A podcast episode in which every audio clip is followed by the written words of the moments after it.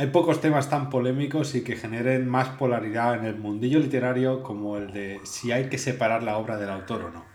Es un debate interminable que resurge de vez en cuando, ya sea por el cambio de nombre de un premio o quizá por las declaraciones polémicas de un autor o de una autora.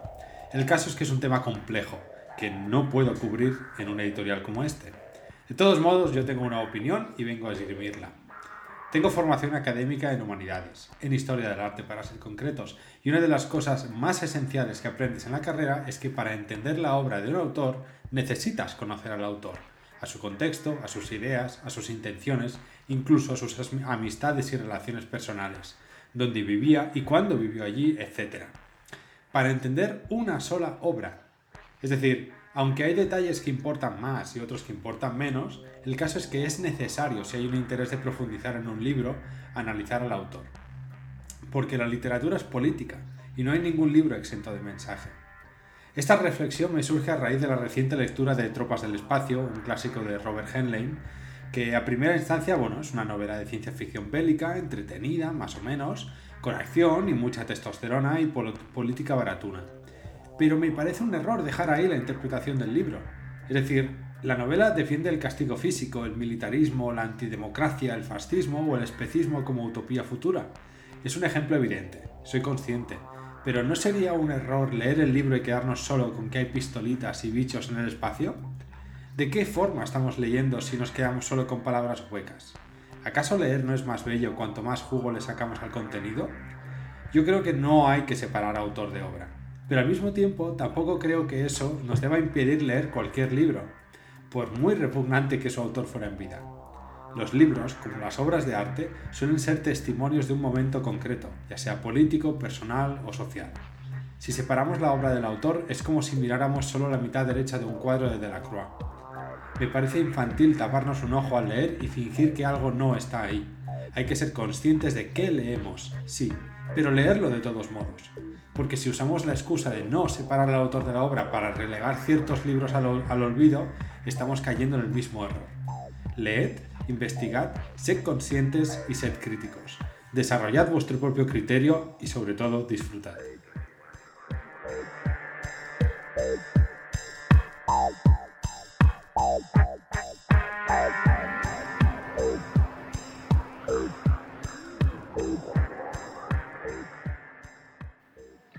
Somos los tripulantes de Neo Nostromo. Hemos tomado el control de vuestras conciencias. Durante los próximos 25 minutos, vuestra atención nos pertenece y vamos a instalar en vuestros cerebros noticias, reseñas y editoriales relacionados con la literatura fantástica. Somos Miquel Cudoño y Alexander Páez. Bienvenidos a bordo de la Neo Nostromo.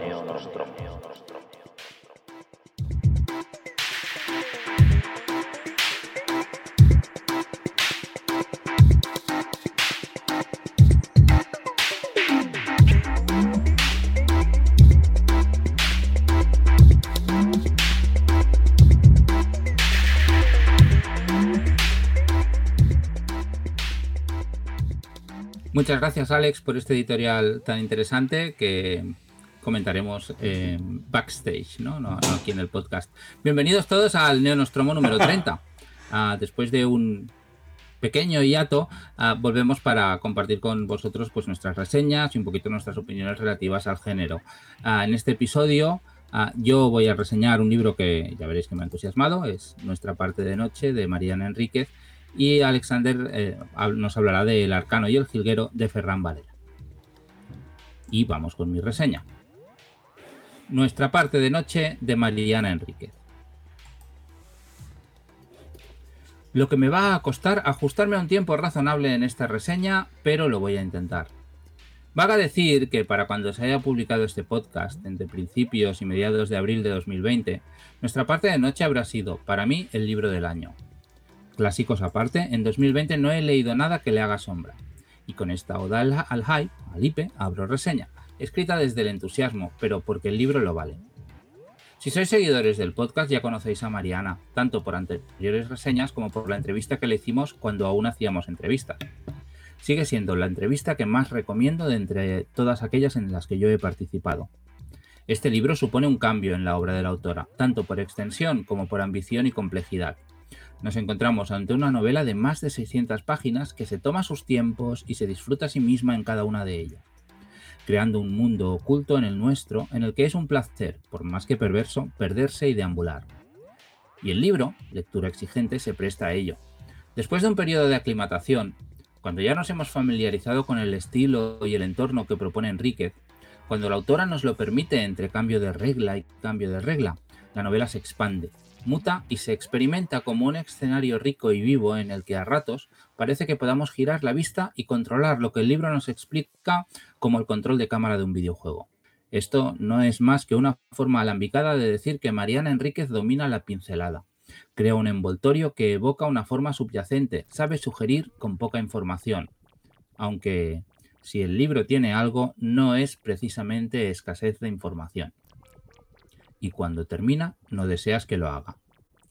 Igual que varios otros libros de la autora, nuestra parte de noche se ha publicado en anagrama, y en esta ocasión ha sido premiado con el premio Herralde de novela.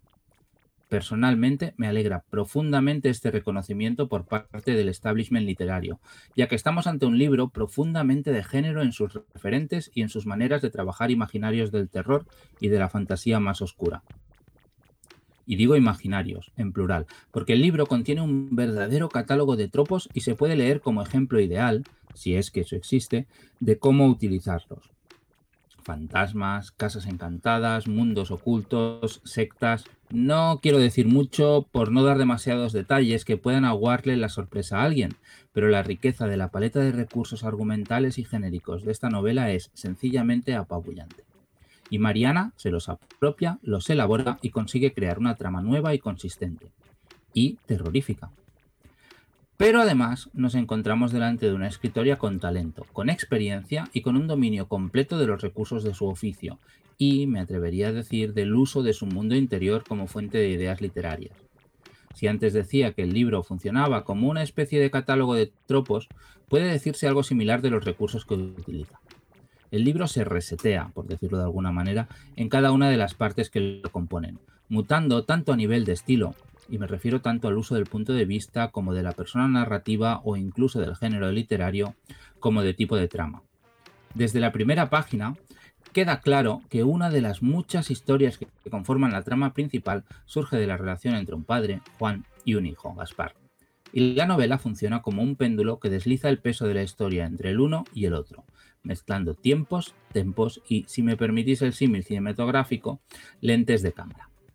Y a cada pendular la experiencia lectora recomienza y una nueva capa de lectura se impone y el lector se ve obligado a reevaluar todo lo que pensaba y todo lo que sabía. No solo a nivel de trama, sino también en cuanto a expectativas y a valoración del objetivo de la novela. Y ya digo, y volveré a esta idea, que el libro contiene muchas historias, pero quizás la más estremecedora para mí sea la de la relación entre Juan y Gaspar, y cómo ambos se influyen mutuamente y los infinitos tonos de gris de su amor. Que el lector, bueno, yo, acabe absteniéndose de juzgarlos debido a lo peculiar de sus circunstancias y que eso no parezca raro se debe a la habilidad de la autora. De hecho, diría que uno de los temas generales de la novela, de los muchos que trata, tiene que ver precisamente con la distancia que existe entre generaciones en su forma de entender la realidad y el traspaso de capacidad de decisión sobre la vida. Conocíamos a la autora especialmente por su obra como relatista, y aunque nuestra parte de noche es un texto enormemente diferente, nos resulta difícil detectar en él la afición de Enríquez por las pequeñas historias inquietantes. No solo porque La Casa de Adela, mi cuento suyo preferido, desempeña un papel relevante en esta novela, sino también por la abundancia de pequeñas historias que aparecen y desaparecen de forma directa o indirecta, siempre crueles, repartidas a lo largo de las páginas, enriqueciendo y potenciando la trama o su manera de estructurar los párrafos, de entenderlos como unidad narrativa más o menos básica y construirlos como pequeños arcos a menudo autocontenidos. Es una obra larga, sí, y con una macroestructura articulada quedaría para varias temporadas de teleserie. Vivimos en la época que vivimos, ¿qué queréis? Pero con una microgestión obsesiva que vive como el demonio en los detalles. Y no quiero hablar de la historia de Juan, ni de la vida de Gaspar, ni de la familia de ambos, porque creo que es un libro que vale la pena descubrir poco a poco y ya sabéis que no me gusta hablar de tramas. Para eso voy a de spoiler plan. Pero hacedme caso, si queréis pasarlo mal, este es vuestro libro, y que la oscuridad se mantenga alejada de vuestros caminos. Pues me parece una reseña súper interesante. Es un libro que, hemos, hemos, hablado mucho de él, ¿no? Yo no lo he leído, no, no he tenido de momento el, valor. Creo que ahora mismo tampoco es el momento más idóneo, al menos para mí, de, para leerlo. Pero me interesa mucho porque, la, bueno, como os he comentado, su, su faceta como relatista me parece súper interesante. Y de hecho, si no me equivoco, o hicimos un spoiler club, que creo que sí, o, lo comentamos, hemos comentado algún otro libro suyo en el Nostromo, eh, que creo que también, y de hecho entrevistamos a la autora aquí en el, Nostromo, eh, hace ya unos cuantos episodios. O sea, es decir, que, la autora me interesa, es simplemente que el libro es, es eh, un poco vertiginoso, por decirlo de, alguna forma. Recuerdo cogerlo en la librería y decir, va, me lo llevo, abrirlo y ver que letra pequeña, denso, párrafos enormes, muy largo y... hay que tener un poco de valor y hay que tener confianza en la autora y en el criterio de los editores y de otros lectores, como es tu caso. Quiero leerlo, pero sé que requiere, es esos libros que requieren esfuerzo y, y evidentemente va a ser recompensado, estoy muy seguro de ello, pero bueno, requiere un, momento idóneo para mí. En cualquier caso, eh, eh, me apetece muchísimo, muchísimo leerlo. Sí, yo mm, recuerdo que me lo regalaron. Yo creo que este libro me lo regalaron por Navidad, por Reyes. Y, tardé un poquito en empezarlo por esto mismo que tú dices, ¿no? Y es una cosa que con los libros largos en general me, me pasa, que, necesito saber que voy a disponer del tiempo un poco para dedicarles mi atención si me interesan, ¿no? Como era el caso. Entonces tardé en leerlo y además, ah, bueno, por podcasts, club de lectura, que, un club de lectura que yo modero por, por X razones, me vi obligado a, eh, durante la lectura del libro, interrumpir esta lectura para leer otras cosas.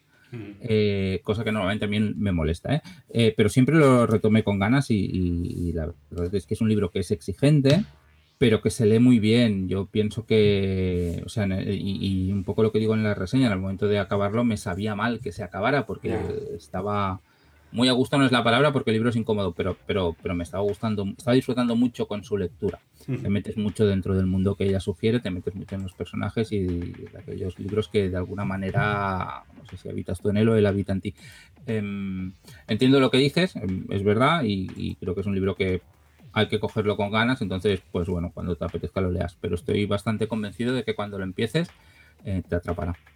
Sí, sí, además yo no tengo ningún problema con los, con los libros largos. Así que nada. Nada más que añadir. La fantasía épica está más viva que nunca. Y hablo de la fantasía épica escrita en castellano, que de anglosajones tenemos, tuvimos y tendremos. Podría disertar durante un rato sobre la tradición del género fantástico en España, la falta de referentes sólidos, la mirada puesta en la influencia norteamericana e inglesa y bla, bla, bla. Pero si os quedáis hasta el final de esta reseña veréis que en el panorama hispanohablante no solo se escribe weird ni cruces entre géneros para colar terror, fantasía o ciencia ficción en sellos generalistas. No, no. Aquí también se escribe fantasía épica, con todas las letras. Para muestra, un botón. El Arcano y el Jilguero, de Ferran Varela, publicada por Ediciones Transbordador, es una de esas pequeñas maravillas que nos da la literatura fantástica muy de vez en cuando. El Arcano y el Jilguero se sitúa en Han, un mundo inventado, situado en una edad pseudo medieval, en la cual hay una situación política bastante tensa entre dos territorios, entre dos regiones. El autor hace uso de varias referencias históricas claras, creo yo, eh, por ejemplo, el Imperio Romano invadiendo otras culturas y asimilándolas en su amalgama política, por ejemplo, para construir una historia vibrante y realista. Y digo realista porque el libro tiraría más hacia el grim dark ¿no? que, hacia la alta fantasía. De no ser por algunos elementos concretos, el libro podría, creo yo, ser considerado incluso una novela histórica de aventuras y sin más. En cualquier caso, esto tampoco me parece muy relevante. Nuestro protagonista es un inquisidor cuyo trabajo es el, de lograr la anexión de distintas ciudades al entramado imperial mediante la persuasión. Una persuasión llamada miedo que canaliza a través de la tortura. Mecen el Ariete es el alto oficial del Sacro Imperio Leenero. Sacro Imperio, de nuevo, otra la influencia romana. Un nombre que genera terror solo al pronunciarlo y que es capaz de abrir las puertas de una ciudad que lleva meses asediada en solo unas horas. Él es un arcano del tormento, una especie de demonio inmortal que desuella a sus víctimas y causa un dolor atroz. O quizá es todo una pantomima. Las dicotomías del libro me han parecido muy interesantes. ¿Qué diferencia hay entre un monstruo y un héroe? ¿Y si para salvar la vida de miles hay que sacrificar a unos pocos? ¿Es esto justicia? ¿Hay redención para alguien capaz de tomar estas decisiones éticas y morales tan complicadas? ¿Existe el perdón para el torturador, para el monstruo, pese a que el fin es positivo? Entre comillas. Desde el inicio sentimos una simpatía tremenda hacia Mecen, pese a ser un personaje torturado y a la vez torturador, oscuro, lleno de grises, moralmente incómodo, ¿no? Pese a ser un asesino.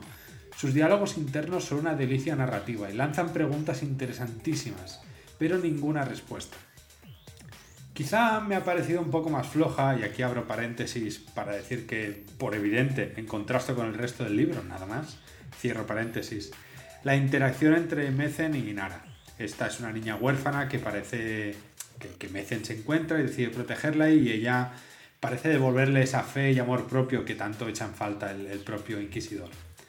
Es una, es una novela muy, muy humana, que ahonda en temas existenciales de una forma muy elegante y trabajada con una narrativa pulida y, repito, muy trabajada. El Arcanio del Jilguero para mí es una novela breve, en, términos de fantasía épica, claro, que presenta un mundo amplísimo y complejo que logró obsesionarme durante varias semanas. El libro también tiene sus dosis de, construcción de mundos, de política, de jurisdicción, porque bueno, el autor es abogado, de economía, de cultura, etc. Todo lo que necesita una buena novela de fantasía épica. Pero para mí lo más destacable, a riesgo de repetirme, son esas preguntas existenciales que algunos se empeñan en catalogar como pertenecientes a la alta literatura. En definitiva, un libro que además de todo lo mencionado tiene un magnetismo brutal. Algo que no sé muy bien cómo explicar, pero que una vez os pongáis con el libro lo entenderéis. Muy bien, interesante la reseña y, muy buena pinta el libro. Mira, eh, justo decía que me regalaron nuestra parte de noche para Reyes, más o menos, creo, creo que fue para Reyes o Tío, porque celebró los dos y no me acuerdo. Y eran dos libros, uno era Nuestra parte de noche y la otra el Arcano y el Jilguero. Quiero decir que las navidades han sido sobre este capítulo del Neo Nostromo a nivel de regalos. Es un libro que me interesa desde que, no, no quizá desde que salió, pero sí a medida que he ido oyendo hablar de él y todo lo que he oído decir siempre de este libro es que es muy interesante, que vale la pena, que Ferran Varela es la gran promesa de la fantasía épica en español, tanto por este libro como el de la, por el de la danza del Cojut, ¿no? Quiero decir creo que es un libro que seguramente si te interesa el, el género, pues hay que leer, ¿no? Y, Yo creo que la danza del Gohut es más una fantasía oscura, algo así pero es más alegórica no, no, no, está muy relacionado ni en estilo ni en, ni en temática a este libro. ¿eh? La danza de Gohut está bien, pero tampoco es para, para, volverse locos. En cambio, este libro, y repito, dentro del contexto, ¿no? dentro de la fantasía épica que se está haciendo en, en España, que tenemos súper pocos autores y, y, y, autoras apenas ninguno, quitando Aranzazo con Neinheim, que, que, que publiquen en editoriales, quiero decir, me parece brutal el nivel brutal. Vale, este, ya te digo, ¿eh? seguro que lo leeré, no sé si será ahora durante el periodo de, confinamiento, que es uno de los que... Engancha mucho, ya verás que además es una, es una cosa muy extraña, por lo que comentaba al final, tiene un no sé qué, además de todo lo demás, que, que, que te enganche, que te, que te, no sé, que te metes muchísimo en el libro, no sé si es la, la, el, el, estilo narrativo o el tipo de historia, pero de pronto estás dentro y uf, te lo lees en, en, dos tardes. Por cómo, por cómo describes al personaje, y a lo mejor después cuando empiezo el libro no, ¿eh? pero por cómo describes al personaje me hace pensar en el Glotka de Abercrombie en... No, no, no. no. Bueno, un poco, un poco sí, pero no. Glotka es muy cínico y está siempre haciendo dobles sentidos, no. Este personaje es muy, muy profundo, es un poco edgy, ¿no? Un poco emo. Siempre está haciéndose preguntas muy complejas y intenta darle un significado a su vida porque al fin y al cabo está torturando a gente. Y no, no, este es tiene incluso de, de, bueno, sus preguntas filosóficas son, son bastante complejas y es un personaje con, con muchos, eh, con muchas aristas, está, está, está muy bien trabajado. Vale, otro día hablaremos de, de una cosa que a mí me interesa desde cierto escepticismo siempre, eh, que es el, el, tema de las etiquetas, ¿no? Y por qué fantasía épica y cómo definimos fantasía épica. Ahora a lo mejor sería alargar el podcast, a no ser que tengas alguna cosa rápida a decir sobre esto, a lo mejor sería alargar este podcast. Sí, yo no, no, soy para nada un experto, creo que hay gente que, lo conoce mucho más, pero yo suelo relacionar referentes con el género. Es decir, pienso en Grindark y pienso en Joe Abercrombie. Entonces todo lo que se parece a Joe Abercrombie es Grindark. Vale. Más o menos funciona así un poco mi cabeza, porque al fin y al cabo no hay unos límites claros, ¿no? No, no, no, estoy de acuerdo. Entonces, eh, fantasía épica, Brandon Sanderson, eh, Tolkien, no sé, voy un poco así, alta fantasía, eh, Dragonlance, ¿no? Para mí son referentes que luego lo, que más se asemeja es lo que va en esa categoría, más o menos. Sí, a mí a lo mejor me interesa más que saber, porque creo que es absurdo, si un libro pertenece a una etiqueta u otra, me interesa el proceso mental de elaborar esa etiqueta y de cómo lo usamos cada uno, ¿eh? O sea que es, más... Vale, vale, pues no tengo más que decir. Muchas gracias y, muy buena pinta el libro. Pues hasta aquí el Neonostromo número 30, un, un Neonostromo breve, como siempre, nos gusta ser concisos y como de costumbre vamos a acabar con, con una frase. ¿No saben que los trovadores mienten? Que su bandera no es más que un trapo. Los soldados no ganan las guerras, solo las luchan. Matan y mueren a hierro, en una orgía de huesos quebrados. Es una cita del Arcano y el Jilguero, de Ferran Varela.